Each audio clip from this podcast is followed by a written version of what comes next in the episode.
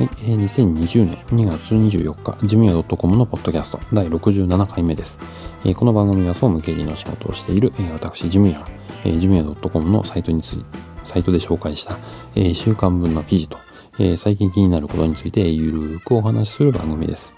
再生スピードをですね、1.5倍速程度に設定して聞いていただくと、えー、程よくね、あらが消えて、えー、聞きやすいのでお勧めしています。えーちょっとね、先週収録しようと思ったんですけどね、えー、風邪をひいてしまってね、ちょっとまだ鼻声ですけどね、年には勝てないかなということですね。なかなか風邪がすぐ治らないという、えー、せっかくのね、週末を台無しにしてしまいましたね。やっぱね、あの、風邪ひいた時、えー、首とかを温めるといいかもしれないですね。すごくなんか、治りにくい風邪で、いつもだったらね、あの、喉が腫れてすぐ高い熱が出て、それで、まあ、熱、熱が下がっておしまいっていう、えー、1日ぐらいでね、治っちゃうんですけど、今回はね、本当に風邪っていう感じで、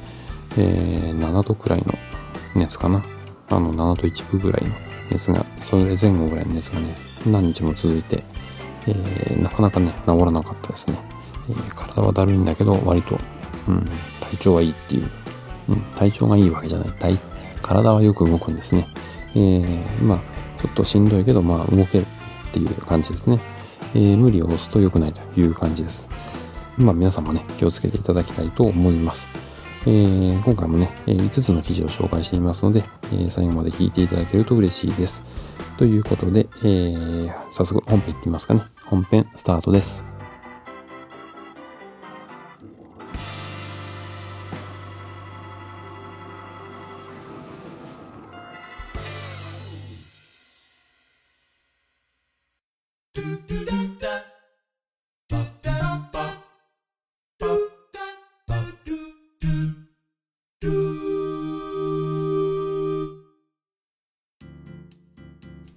はい、えー、本編一つ目の記事の紹介ですね。えー、賞与引当金で月次損益を、えー、平準化しようという記事の紹介です。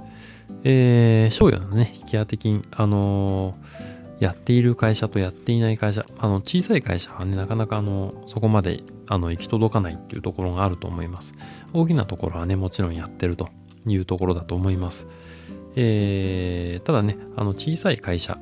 あの会社の大小問わずにね、えー、賞与引き当て金っていうのはした方がいいよっていうのが、えー、この記事の内容です。えー、でですね、まあ、まずは賞与の引き当て金の話かですね。えー、賞与引き当て金っていうのはあのボーナスですね。えー、賞与、ボーナスのことですね。の、えー、支払額がこう突出して出てくるんですね。あの、1、2、3、4、5、6、7、で、7とか8とかにボーナスがドンと出ますね。えー、そうするとですね、経費がドンと出て、えー、今まで見てきたね、毎月の損益が、えー、だいぶ狂ってしまう。え予定と狂うっていうんですかね。え毎月これだけ利益が出ていけば、1年でこれだけ利益が出る、あの、なるんじゃないかなっていう到達点が、の基準がちょっとずれてしまうっていうことですね。で、え支給すればするほど、あの利益が出なくなる。えーまあ、赤字に近づくわけですね。えー、そうなると、えー、支払う方としては、会社と、会社側としては、えー、あんまり出さない方が、え会社のためだとかね、えそんな考えにもなりかねないということです。なので、あらかじめ、え支給する、うん、賞与の金額ですね、えこれを、え月でね、分割して、え1年間でこれだけ払う、ねえ年に、え2回払う場合、えだったら、えー、それぞれ、えー、賞与は、えー、2ヶ月分払うよ。まあ、なかなかね、最近も減ってきましたけどね、2ヶ月分出るっていうところも。えー、毎月の給与がね、えー、全体が1000万だったら、えー、2000万、えー、給与の、給与じゃないな、賞与の引き当て金をしていく。えー、2000万を、えー、6ヶ月で割って、えー、それぞれ、えー、まあ、積んでいくっていう感じですね。経費で計上していく。そうすると、えー、ボーナスの支給月にも、えー、それが消化されて、えー、まあ飛び出て、えー、賞与を支給した月に、えー、経費がねどんと飛び出ることもなく、えー、年間の最終の、えー、利益の落ち着くところに、えー、到達すると、えー、いうことができるわけですね。えー、で、えー、まあ、税務上はね、あんまり、あの、意味がないことなんですね。賞与引き当て金っていうのは。えー、税金、全部引当金を計上したら、あの税金免除されるか、経費と同じ扱いにしてくれるかって言ったら、えそうではなくて、ただ、あの帳簿上のね、えあくまでも、え仮の数字っていう形ですかね。えそんな形になります。えー、なんで、まあ、会社でね、えー、社長とか上司に賞与引き当て金今度からやりませんかなんて話をするとですね、えー、そんなことやったって意味がないって一周されてしまうのは、えー、おそらくこの税務上も何の意味もないというところからだと思うんですが、ただ働く側、賞与をもらう側からするとね、えー、毎月こう計画的にえー、賞与引き当て金積んでもらうと、えー、確実に賞与がもらえるラインがね、はっきりしてるので、えー、まあ、ありがたいなと、えー、もらえる確率が高くなるという感じですね。えー、まあ、いいことだと思うんですけどね。うん。そういうことで、まあ、基幹損益を平準化するには、賞与引き当て金が必要だよということで、えー、まとめてますが、えー、まあ、あのこれからね、賞与引き当て金あのやっていこうと、えー、お考えの方あのあんまりね賞与をもらう側の立場の話をするとなかなかこう経営者とかには受け入れてもらえないので月次の損益を平準化するんですよ、えー、最終の利益が着地点がこう分かりやすくするために、えー、毎月こう費用で計上していくんですよっていう、えー、ことをね説明して、えー、理解をいただくとえー、そんな風にするとね、最終的には賞与がもらえる、たくさんもらえるようになるのかなって感じもしないでもないですね。えー、そんなきっかけをね、あの、作れるのも、えー、経理とかね、えー、その辺の仕事だと思いますので、え縁の下の力持ちですけどね、えちょっと頭を使ってこういう工夫をしてみると、え最終的には自分たちのとこにうまく関係されるのかなっていう感じもします。え効果がないのかもしれないですけど、え、まあ、あの、引き当て金やってみたらどうでしょうかということですね。えー、ということで、えー、賞与引き当て金で月次損益を平準化しようという記事の紹介でした。はい、えー、本編2つ目の記事の紹介ですね。えー、机の、えー、プラスチックトレイが汚れる原因は消しゴムということで、えー、机の引き出しにある、えー、ペンとかね、えー、クリップとか、えー、付箋とか、うん、印鑑とか中には置いいてるのかな、えー、そういう、えー、引き出しの手前にある黒いトレイがありますよね。えー、あのプラスチックトレイに、え消しゴムを入れとくとですね、えどんどんその消しカスとかね、えがこうプラスチックのところにくっついていく。なんかこう、え溶けたような感じでくっついていくんですね。え最初のうちはね、ポロポロ取れるんですけど、しばらく経ってしまうと、もう机のそのプラスチックトレイと同化しちゃう、え、感じに溶け込んでしまうと、え、いうことがあります。えー、でですね、うん、私がよく見るのは、あの、退職した人の机とかね、えー、それでもう何年も使っていないような机の中の、えー、引き出しを見ると、えー、プラスチックトレイのね、え、中にあった消しゴムがなんか溶けてね、え、本当にピタッとくっついちゃってるとかね、え、そういうのを見かけます。どうもですね、この原因がですね、あの、プラスチック消しゴムの中に含まれている、えー、可塑剤っていうのがあるらしいですね。えー、そのせいで、えー、プラスチックをあの溶かし始めてしまうと。直接ね、プラスチックトレイに触れると、直接触れると、うん、溶かし始めちゃうと、えー、いうことだそうです。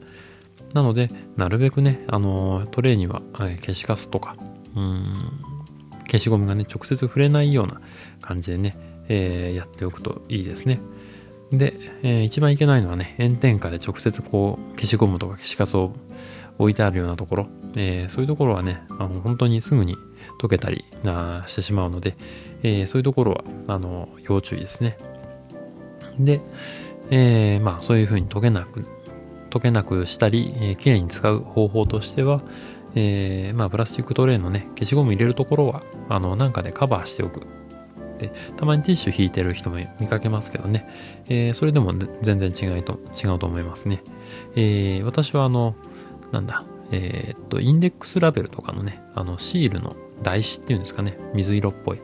えー、あれをね、ちょっと切って、あの、下に引いてます。えー、あれね、割と、あの、くっつかなくていいんですよね。あのサラサラしてるし、うん。えー、汚れもそんなにつかないしっていう感じで、えー、おすすめです。まあ、そんな話は、あの、いいんですけど、えー、まあ、あのあとは引き出しの中に消しカスが入らないようにしまうときには、えー、消しカスを落としてからしまうと、えー、そんな工夫をしてみましょうということですね。えー、そんなことで、えー、机の中のね、プラスチックトレイの汚れが気になる方、えー、汚れる原因は消しゴムですということの記事の紹介でした。はい、えー、続いて本編3つ目の記事の紹介ですね。えー、ワードプレスの投稿記事を、えー、作成するときにコピペができない場合の対処法ということですね。えー、まあ、ジムの話じゃなくてね、あの、ワードプレス、あの、ホームページのね、えー、作成のツールなんですが、えー、それ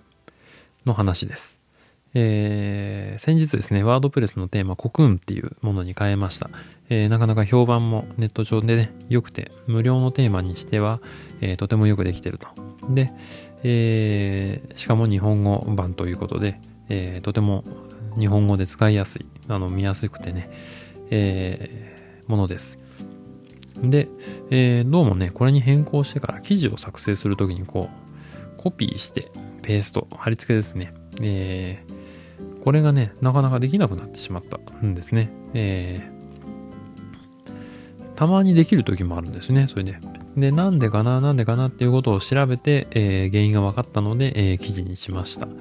えー、っとですね、まあ、あの、ネットでとりあえず、あの、ワードプレスでね、コピペができないっていうことで検索してみたんですけど、えー、まあ、そう、それらしい記事がないというかね、えー、解決するような、えー、答えがなくてですね、えー、まあ、ワードプレスのね、テーマ変えたからなのかなとか、うん、使ってるブラウザがいけないのか、うん、それともなんか、ワードプレスのね、えー、設定のところでなんか、いけないところを直し、あの、こちらにね、変えてしまったのかなと、えー、いろいろ調べてみました。まずはあの、ワードプレスになんか更新があったのかな、変更しちゃったかなっていうのを見たんですけど、えー、特に、まあ、変更もした覚えも、まあ、いっぱい変更はしてないということはないんですけどね。えー、まあ、新しく設定したところでコ、ピペができなくなるような設定の変更っていうのは特にした覚えがないですね。で、で、まあ、ワードプレスがね、なんか異常があれば、他のユーザーさんもね、なんかこうメッセージがあるんだろうから、えー、あまりこういうのでね、引っかからないっていうことは特に問題がないと、えー、判断しました。じゃあ、えー、使ってるテーマね、国運が原因なのかなということで調べてみましたが、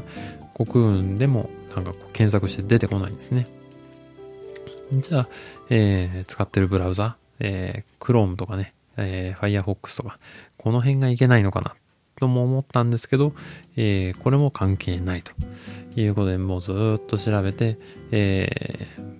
ー、いたんですが、ようやくですね、えー、たどり着いた答えがですね、えー、ワードプレスのね、テキストエディター、最近あの、グーテンベルグっていうのに変わりました。えー、1行ずつね、なんか段落を決めて打ってく、あのソフトなんですけど、えー、これがね、あの、いろんなブロックが作れるんですね。で、えー、っと、どうも貼り付けができない、コピコピペができない、あの、ブロックってのが、どうやら、えー、なんだっけな。えっと、クラシックパラグラフっていうのですね、えー、これが、えー、原因だったんですね。このブロックを選んでしまうと、え、コピペができない。え、で、普通の段落っていうのを選ぶと、え、テキストとかね、え文章、あの、貼り付けができると、えいうことでした。で、えっと、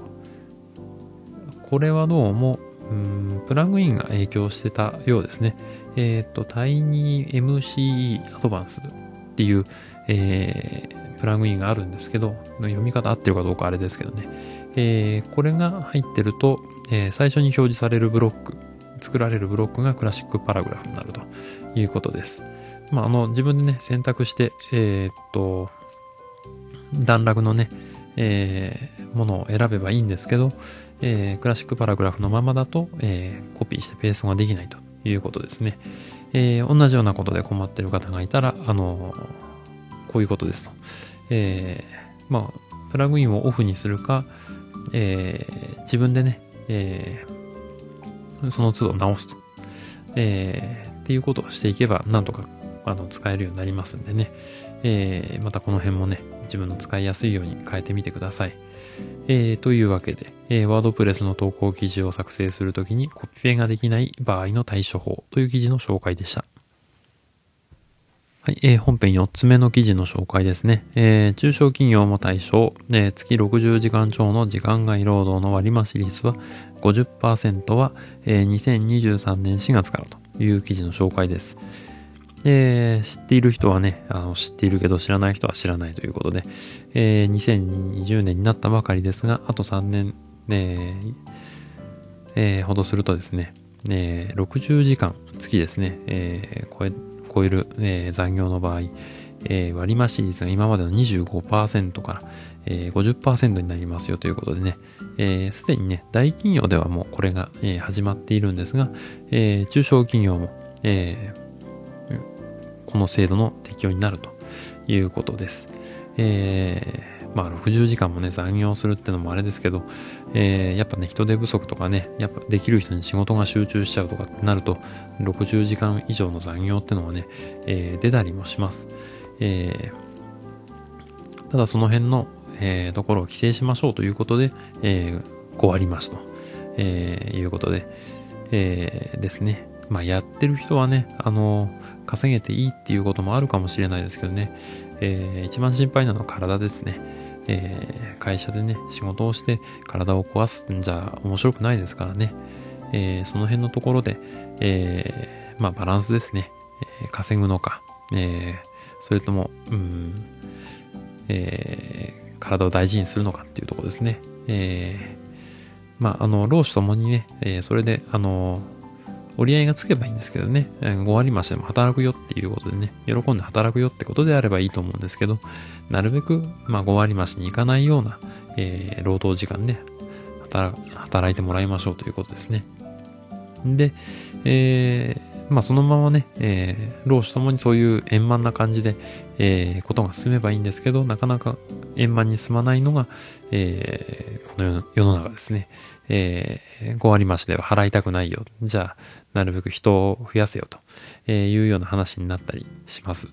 えー、そうするとですね、今まであの長時間働いてた人が、えー、その給料で生活してたわけですから、水準が落ちるわけですね。えー、そうするともうこの会社では働けないって言って辞めてしまう。そうすると誰か入れなきゃいけない。誰かを教育しなきゃいけないわけですね。そうすると、え人材募集するけど、えそういう感じでね、感情的に辞めちゃうような人からは、えー、きちんとした引き継ぎが受けられないとかね、えー、あったりして、うん、人が定着したり、えー、仕事を覚えてもらうのに時間がかかります。えー、なのでね、今はその準備期間っていう感じで考えた方がいいかもしれないです。3年先のことですが、えー、今から準備をしておきましょうということですね。えー、私もあの引き継ぎとかあの受けたりもしたんですけど、やっぱ人の教育っていうのがね、一番時間がかかります。いろんな経験をしてみないとわからないってことはね、えー、結構あります。えー、なのでね、あの、人を大切にしま、大切にしましょうっていうことですね。で、えー、もしね、あの残業で稼いでいた人も、あの、給料が減るのが嫌だよっていうことであれば、まあみんなそうだと思うんですが、えー、これからね、働き方改革で、えー、残業の時間は、えー、減ら、減らす方向ではいるけど、まあうちの会社は今までの年間の、えー、年収をね、えー、それぞれ見て判断してるので、えー、その水準を維持した状態で、え、ボーナスで手当を、え、その分調整するとか、そういう調整の仕方をして、え、働き方改革を推進していきますよっていう、え、明らかなね、メッセージがあると、え、従業員もね、前向きにこう取り組んでくれるかなと思いますのでね、えー、管理監督者の方とかね、もし聞いてる方がいたら、そんなことも、えー、考えながら、えー、従業員にこう、えー、説明できるといいかなと、え、思います。え、そんなことでですね、え、働き方改革の一環として、えー、60時間以上の残業、えー、55割増しですね。えー、ということが3年後に始まりますのでね、今から準備をしておきましょうということですね。えー、そういうことでした。えー、記事は、えー、中小企業も対象、えー、月60時間超の、えー、時間外労働の割増率50%は2023年4月からという記事の紹介でした。はい、えー、本編 5, 5つ目の記事の紹介ですね。えー、電卓の数字を、えー、記憶して足したり引いたり、えー、できる M プラス、M マイナス、えー、MR ボタンという記事の紹介です。えー、と、電卓でですね、えーまあ、計算するっていうのはね、えー、社会人になってから、あの、まあ、極端に増えるっていうかね、え、社会人になる前はあんまり使わなかったけど、急に、え、会社に入ってから使うようになったと、いう人は多いんじゃないかなと思います。え、それでですね、あの、電卓のね、あの、基本的な機能ですね、えー、M プラスとかね、M マイナスっていうのは、えー、割と基本的な機能に近い、えー、ものですね。えー、これ、あのー、知らない人もね、多いので、え、以前も一度記事にしたことがあるんですが、え、もう一度、え、復習ということで、え、記事にしてあります。で、えー、M プラス M マイナスって何だろう？なんとなくね、え、イメージは、あの、つくんですけどね、え、どうやって使うのかなっていうのがいまいちわからないと思います。えー、知ってる人はね、もう知っていると思うんですが、えー、まあ、あの、復習ということでね、えー、聞いてもらえればなと思います。えー、M ってのはね、メモリーの略ですね。なので、えー、一度記憶しておくってことですね。なので、M プラスっていうボタンは、えー、メモリーの方に、えー、加算しておきますよと。えー、そして M マイナスっていうのは、えー、メモリーの中の数字を、えー、減らしますよ。えー、そういう意味ですね。で、えー、MR っていうボタンは呼び出したり、えー、消したりっていうことですね。えー、まあ呼び出しですね。呼び出しが MR ですね。えー、メーカーによってね、このボタンの、えっ、ー、と、まあ、意味だったりね、えー、使い方が違ったり若干しますけどね、えー、基本的には呼び出しボタンということですね。えー、で、例えば、うーんと、サイト上で説明しているのは、えー、と、リンゴの単価は150円で50個。えー、そしてバナナの単価は、えー、120円で20個と。えー、この時の合計金額はいくらでしょうっていうのですね。これ電卓で計算すると割と早いですね。で、例えば150円 ×50、えー、電卓入力しますよね。そうすると7500円っていう数字が出ます。で、そこで一度覚えておくっていうのが M プラスのボタンです。えー、ここで M プラスのボタンを1回押します。続いて、えー、120×20 と入力して、えー、2400円って表示がされますね。そしたらここでもう一回、M プラスのボタンを押しますね。そうすると、メモリーの中に2つの数字が今加算されています。最初の計算式の合計7500と2回目の計算式の合計2400が入っています。で、ここで呼び出す合計したメモリの中に合計してある数字を呼び出すボタンが MR ということです。このボタン一回押してみましょう。そうするとですね、えー、9900円という数字が出てきます。えー、これで合計、あ、9900円なんだなということで、えー、計算結果がすぐに出せるということですね。えー、で、うーん、あとはホームページ上で説明しているのは MR のボタンの話かな。えー、MR の意味ですね。えー、まあ、何の略かっていうとね、えー、MR、あ、MR、RM、RM ボタンか？ちょっと待ってくださいね。えー、っと、MR ですね。なんか逆に書いちゃってたな、ホームページ。直しておきますかね。えー、っと、あ、だけど RM ですね。ごめんなさい。RM ですね。リコールメモリー。メモリーを呼び出すボタンってことですね。えー、MR って書いてあるのはメモリーリコール。えー、メモリーを呼び出す、えー、いうことですね。えー、R の意味はリコールってことですね。えー、再度呼び出しますよということですね。えー、ということですね。で、中には、あの、MRC っていうボタンもあります。メーカーによってですね。これ電卓のメーカーによって違うので、えー、シャープの箇所で違うとかね、えー、そういうことになります。で、MRC ボタンの場合は、えー、一度押すと MR、あの呼び出しですね。メモリーリコール。そしてもう一度押すと MC、えー、メモリークリアですね、えー、メモリーを消しますよというボタンになります。えー、一つのボタンで2つの機能があるということですね。えー、まあこれがね、一つのボタンにクリアも持たせるのが嫌だっていう人は、えー、MRC のボタンじゃない方を選ぶといいですね。えー、ということで、あの、メーカーによって違うのでね、あの自分の好きなメーカー、えー、使ってみるといいと思います。えー、会計事務所とかね、そういうところは割とシャープの電卓を使っていて、えー、民間の普通の会社の経理の人は、えー、カシオの、え、電卓を使ってるっていうなんかイメージがありますね。えーまあ、ざっくりとしたね、私のイメージですけど、なんでそうなのかちょっとわからないですけどね。えー、またこんな理由もわかる方、あのー、誰かね、え、連絡いただけると、え、話がちょっと盛り上がるのかなという感じもしますけどね。というわけで、え、電卓の数字を、え、記憶して足したり引いたりできる M+、M-MR ボタンという記事の紹介でした。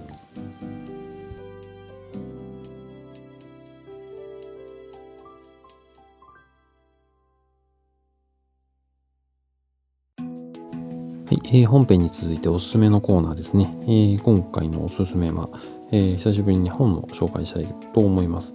えー、っと、サンマーク出版から出ている、えー、 Think Smart、えー、という本ですね。えー、サブタイトルかな。